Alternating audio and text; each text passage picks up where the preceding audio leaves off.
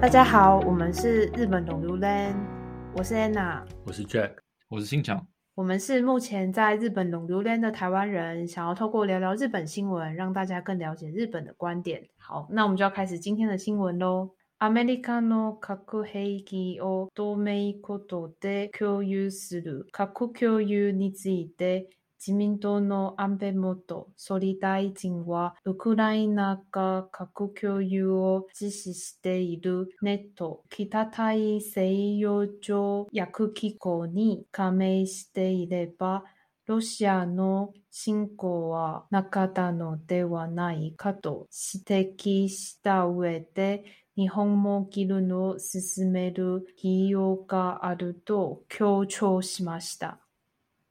对于与美国共享核武器的政策核共享，前自民党首相安倍表示，如果乌克兰是执行核共享的北约，也就是北大西洋公约组织的成员，就不会被俄罗斯入侵。指出情况可能是这样，并强调日本也需要进行讨论。老高前一阵子在讨论的那个预言。就有可能会发生呢。我没有看到这一集，要你讲解一下。没有这一集就在讲说，就是有一个先知这样子，然后呢，他就在去年年底的时候，就对这个世界做出很多很精准的预测。就他可以提出说，类似什么哦，就是今年的经济成长，美国会三 percent 或什么之类的。然后他平常的客户啊，都是那些美国最上流社会的阶层这样子。然后他今年就提出了一个报告，就里面密密麻麻的提出了很多未来的事情，这样子。那其中一个有重的，就是大家现在最知道的，就是他说今年俄罗斯会粉碎乌克兰加入北约的理想，这样子。然后另外一个，这个还没有定案，不过有有可能有可能中。OK，不希望他中。好。然后另外一个就在讲说，就是日本以后可能会拥有自己的核武器这样子。他也管太宽了，对他很宽哎。他是什么五角大厦的特约合作商吗？还是什么？那 根本就是什么二零二二什么军事白皮书、经经济、军事、政治白皮书。对啊。好，我们还是回来聊这个核共享。好。嗯，基本上我第一次看到这个新闻的时候，我是觉得这个已经退任的这个安倍啊，实在是有一点 暴走。但安倍本来就是一个比较保守派的人嘛，对，这算是比较右派一点。嗯嗯，我觉得当然，其实身为身为台湾人是蛮感谢他这样子，对啊，挺台，然后为了可能为了台海战争做准备。哎，最近我看那些就是日本人举牌支持乌克兰的旗帜。嗯，就是那些标语下面都会写说台湾有事，哎，台湾有事，日本有事，对，嗯，所以安倍的这个也我们要很感谢他。对了，的确，但是我觉得核核武器跟一般的军武就是更不一样一点，它是比较敏感的话题。对啊，对，当然安倍他他本身他，我觉得他只是提出来说大家要讨论哦，没有要立刻通过。对对，不过这还是一个震撼弹。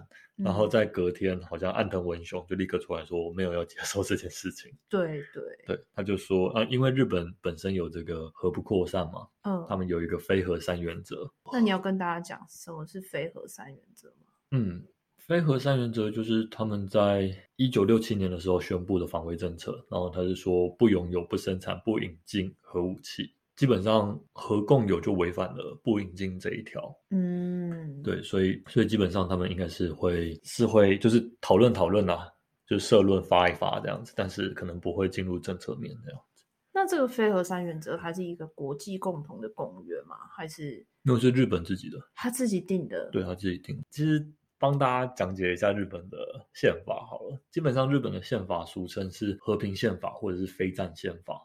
那它里面的日本国宪法第九条就直接明文指出来说，战争不是日本解决国际争端的合法手段。所以，解决国际争端可能对某些国家来说，可能对俄罗斯来说，战争是一个选项。嗯，但是他们就是明文说，战争不是日本的合法的选项，所以任何对外的战争可能都是非法的。这样，他基本上他说的条文有几个目的啊？第一个是否决非自我自我防卫的战争行为。然后第二个是否决一切的战争行为及战力，然后保有一般防御范围内的战力，还有不承认日本国的国家交战权，它基本上就有点自我阉割自己的军队的意思。这个宪法第九条也是当初日本安倍晋三想要修改的部分。然后，所以安倍当时在任的时候就一直有想要修改这部分。对，就是他们当初想要把军队正常化。嗯，因为其实他们现在的自卫队是比较暧昧的存在哦。对，他并不是合法的武装冲突人员。他只能算是自我防卫这样子，所以如果今天有一些交战，然后就是他们的自卫队如果被抓了，甚至不受战争法的保护啊，是哦，对，所以有一派也说，就是你把军队正常化，也是保卫我们国家的这些战斗人员这样。他们不是一直在研发一些呃类似航空母舰的东西。他们就是日本都会搞文字游戏啊，对，他们说那是大型的驱逐舰，但是人家就说啊，你这个飞机可以起飞降落，这基本上就是航空母舰了。不是不是不是，你那个 F 三十五可以这样垂直起降，这这不是航空母舰是什么？他说没有，这是驱逐舰而已，是比较大。哎，这不是军队这种，不是我们是自卫队啦。对他们比较比较暧昧了，嗯，对，但其实没办法，就是身为。就是二战的战败国，可能对这些东西都很敏感吧。对，就像德国一样。哦，对，其实德国最近也有看它的，就是军事的政策有转变嘛。对，对哦。其实这些讨论，其实当初在韩战爆发的时候，日本国内就已经爆发过一次了。就是日本在二战之后，就是基本上就放弃了一切的武装嘛，然后所有的日本军队就就地解散，然后之后才慢慢成立了这个自卫队。但是在韩战爆发的时候，还有那个就是美苏对抗的时候，美国其实还蛮要求日本要重新武装起来的，所以那个时候就有美日安保条约要。通过这样子，然后当时也是自民党主政，当时的时候其实引发了非常大的抗争哦，好像是二战以来日本境内最大的抗争，就是会有几十万人上街这样子。但是最后的结果是法案还是通过了，在那个通过的期间，他们还取消了美国总统来来日本访问的行程。在这个法案一通过。当时的行政团队就立刻禁止。其实它有点像是日本跟美国结盟，也就是说两边任何一边被打，另外一个国家都要视为自己的国土被打，所以就是互相保护。但是其实日本没有办法保护美国。对啊，因为美国被打，假如说日本要派兵去的话，这样等于是派他的自卫队、派他的军事力量去另外一个国家，这个是他们宪法也是禁止，所以这有点像是单方面保护的意思。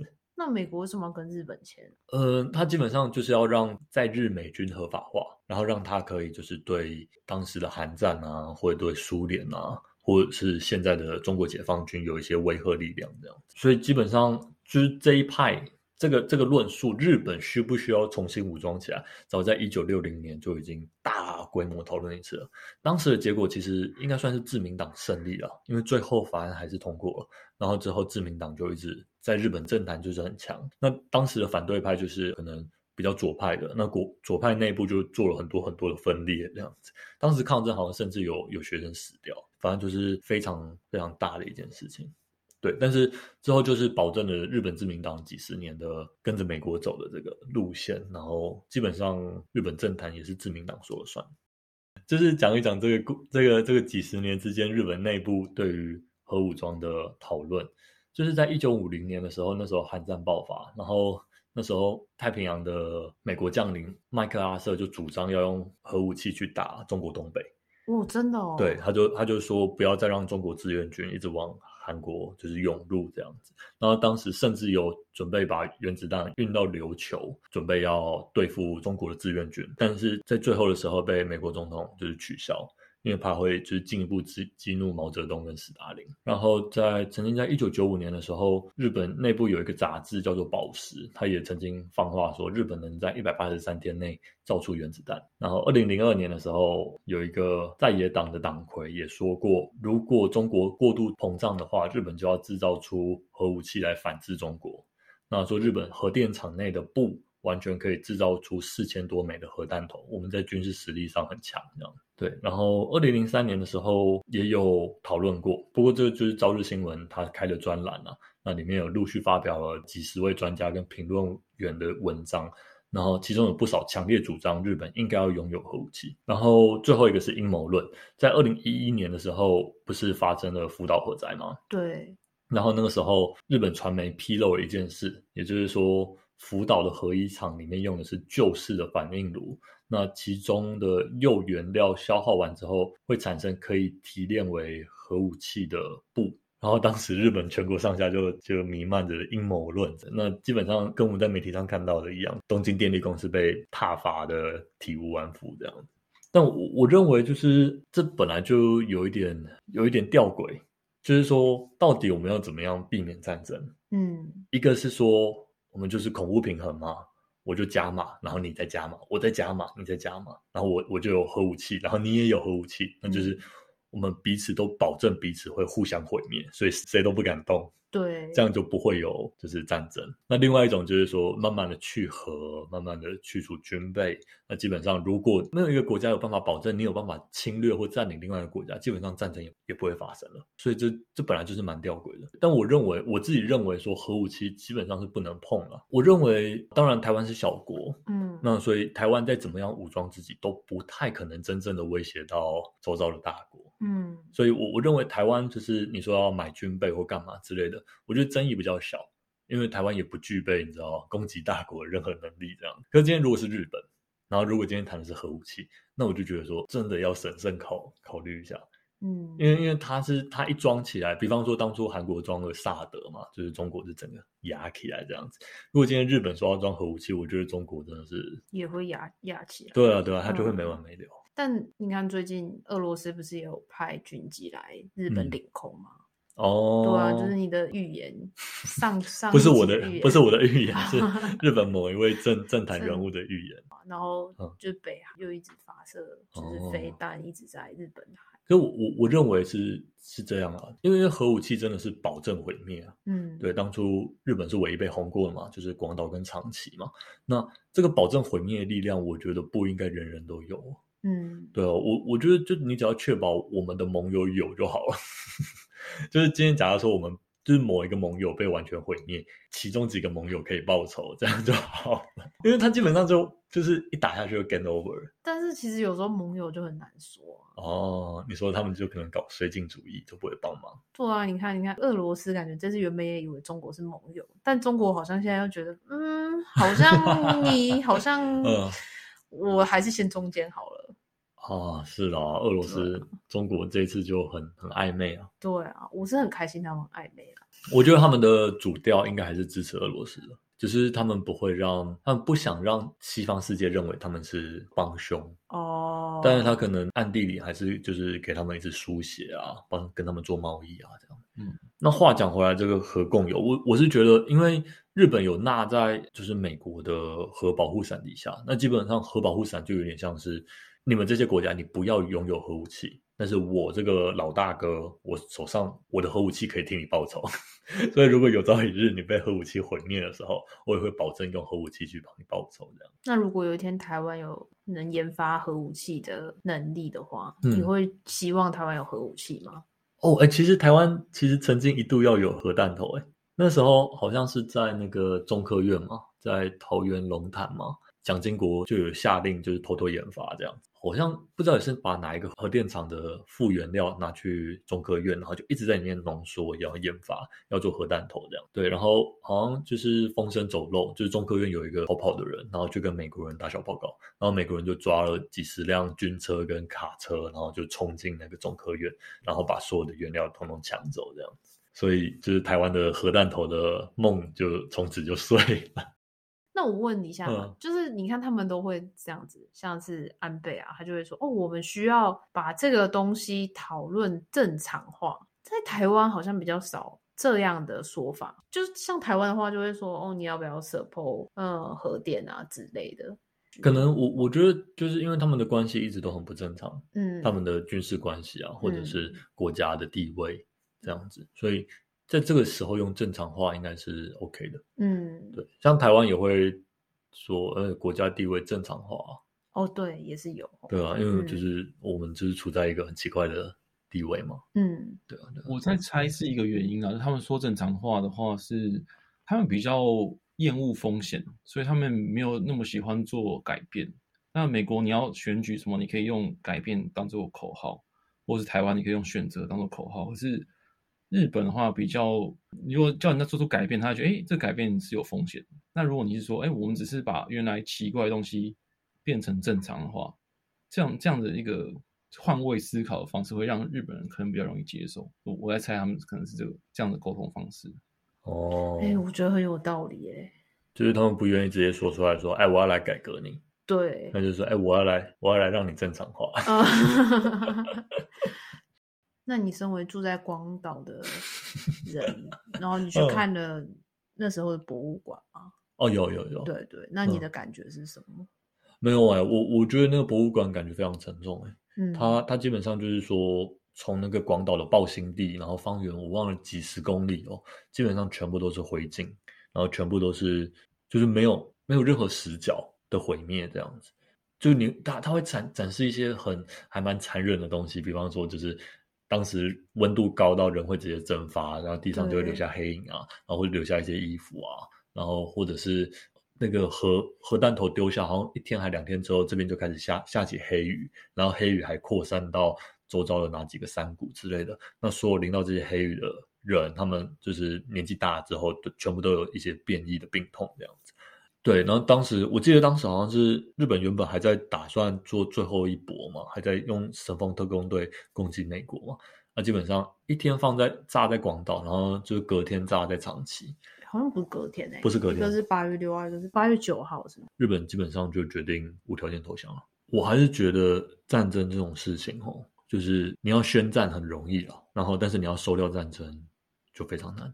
嗯，因为当时日本就是杀红了眼的状态啊。像俄罗斯也有一点像，所以我认为就是积极备战啊，但是战争永远都是最后一个手段，不应该轻易的被挑起来，因为基本上挑起来，嗯，国家可能就倒退几十年，那更严重，人类文明就倒退几十年。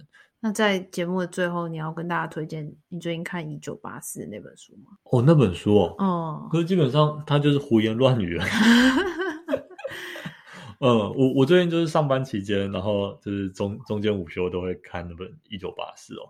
那他是那个乔治·欧威尔写的，他基本上就是在说，呃，人类的独裁政权可以独裁到什么地步？基本上我们现在历史上赫赫有名的独裁政权，就可能是苏共嘛，然后还有德国纳粹嘛，然后还有现在的中共嘛。在那本书里面，他就认为说，这些独裁政权其实他们都是很粗浅的，就是他们，你问他们说，哎，你获获取权力是为了什么？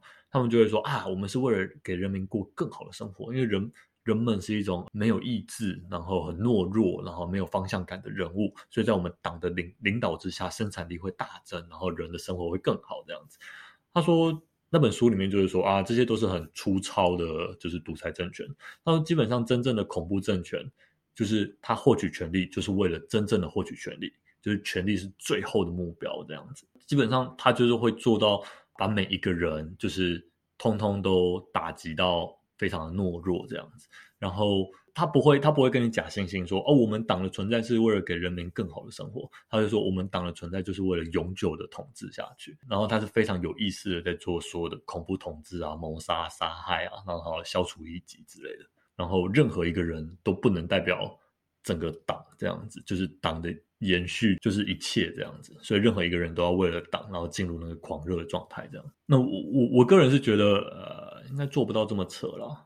因为即使像中国或者是俄罗斯，你都可以感觉到他们对国家的控制不是百分之一百的。对比方说，俄罗斯人可以上街，那中国也有一些良知的人可以出来发声明说啊，我们反对战争，我们反对独裁之类的。那基本上，我觉得不会有哪一个真正的恐怖统治可以做到这么完全。因为如果有的话，那基本上可能早就出现了。怎么办？越讲越黑暗了。对啊，对啊，是，对，这本来就是比较黑暗的主题。不过我认为安倍有点暴走，他们在任的时候讲话都小心翼翼的，然后一卸任就开始暴走。对，没有他，他其实也没有暴，他可能只是真的能畅所欲言嘛。哦，真的爱讲什么就讲什么。对啊，啊，也是啊，就像那个庞贝奥，马英九不是也是卸任之后就开始讲一些有的没的吗。的确是对啊，那个庞佩奥他就是他在任的时候，当然他也很挺台湾嘛。然后卸任之后，他就是说支持就是美国跟台湾建交。我想说啊，你你手上有权利的时候，你明明就可以做这件事。